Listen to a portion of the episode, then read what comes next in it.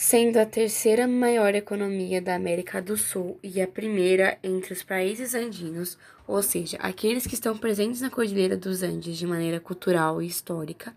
A Colômbia, com sua capital Bogotá, seu idioma oficial o espanhol e um IDH de 0,689, tem sua economia dividida em 14% de agricultura, 56% de serviço, 30% de indústria.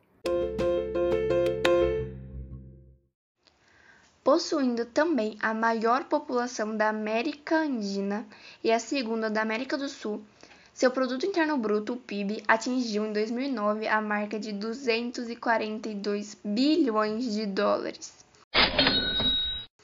E como vimos anteriormente, a atividade industrial está bem presente, com 30% das indústrias, sendo que teve um enorme crescimento a partir de 2010.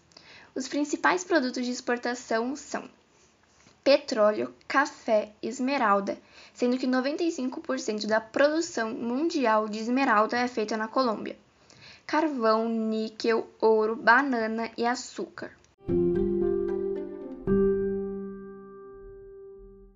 O turismo colombiano cresceu bastante, principalmente com a diminuição da violência gerada pelo narcotráfico e por grupos de guerrilheiros. Sua capital, sendo também a maior cidade do país, Bogotá, recebe vários turistas do mundo ano a ano. E as razões das visitas podem ser justificadas como atrações como a Catedral de Sal de Zipaquirá, que é uma enorme igreja construída nas galerias subterrâneas de uma mina de sal na Colômbia e escolhida também como a principal maravilha do país. E a Zona T, que é uma área totalmente fechada ao trânsito, ou seja, só com acesso a pedestres, dentro da Zona Rosa, que é muito famosa por conter diversos bares, restaurantes, centros comerciais e lojas de grife. A Zona T, que fica bem no centro de todo esse agito, e por ter duas ruas que juntas formam a letra T, por isso que é chamada de Zona T. É muito famosa entre pedestres e também por ser muito segura. E além disso, o país já foi premiado em 2019 como destino principal da América do Sul e os 30 principais em todo o mundo.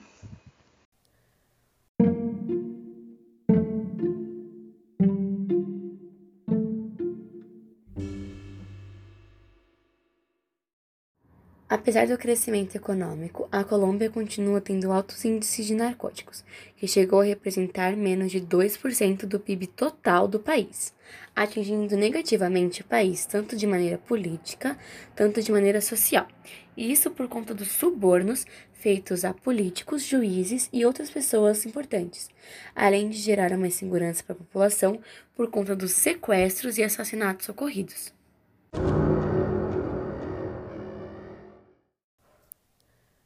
O narcotráfico colombiano. Uma das atividades mais marcantes do país, até porque a Colômbia é a principal produtora de cocaína do planeta.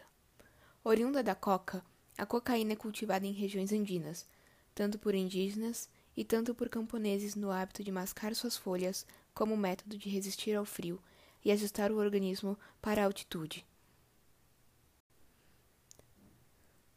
Essa droga é consumida principalmente pelos Estados Unidos, Europa, Ásia e nas grandes cidades da América do Sul. Tal mercado foi dominado pelos cartéis de droga colombiana até 1993, antes de começarem a serem violentamente reprimidos pelo exército do país. Apesar de terem sido diminuídos, vários continuam a atividade ilegal em função da existência da demanda, sendo um dos grandes desafios do Estado colombiano. Um dos outros problemas também são as organizações guerrilheiras, a principal delas são as Forças Armadas Revolucionárias da Colômbia, FARC.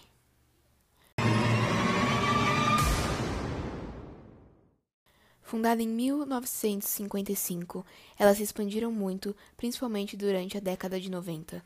Chegaram a controlar cerca de 30% do território colombiano em 1999, originando quase um novo estado no sul da Colômbia.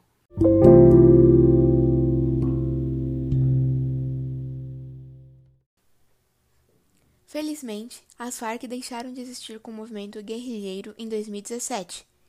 Mas isso não foi o suficiente para que a Colômbia se livrasse da então atividade ilícita.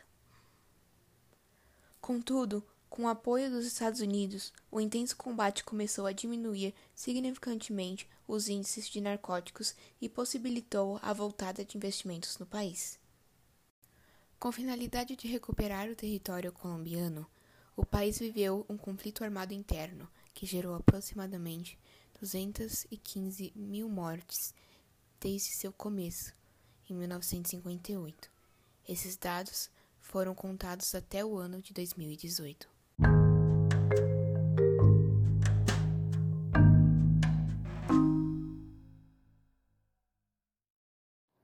Obrigada por ouvir até aqui. Esperamos que tenham gostado de conhecer um pouco mais sobre a Colômbia.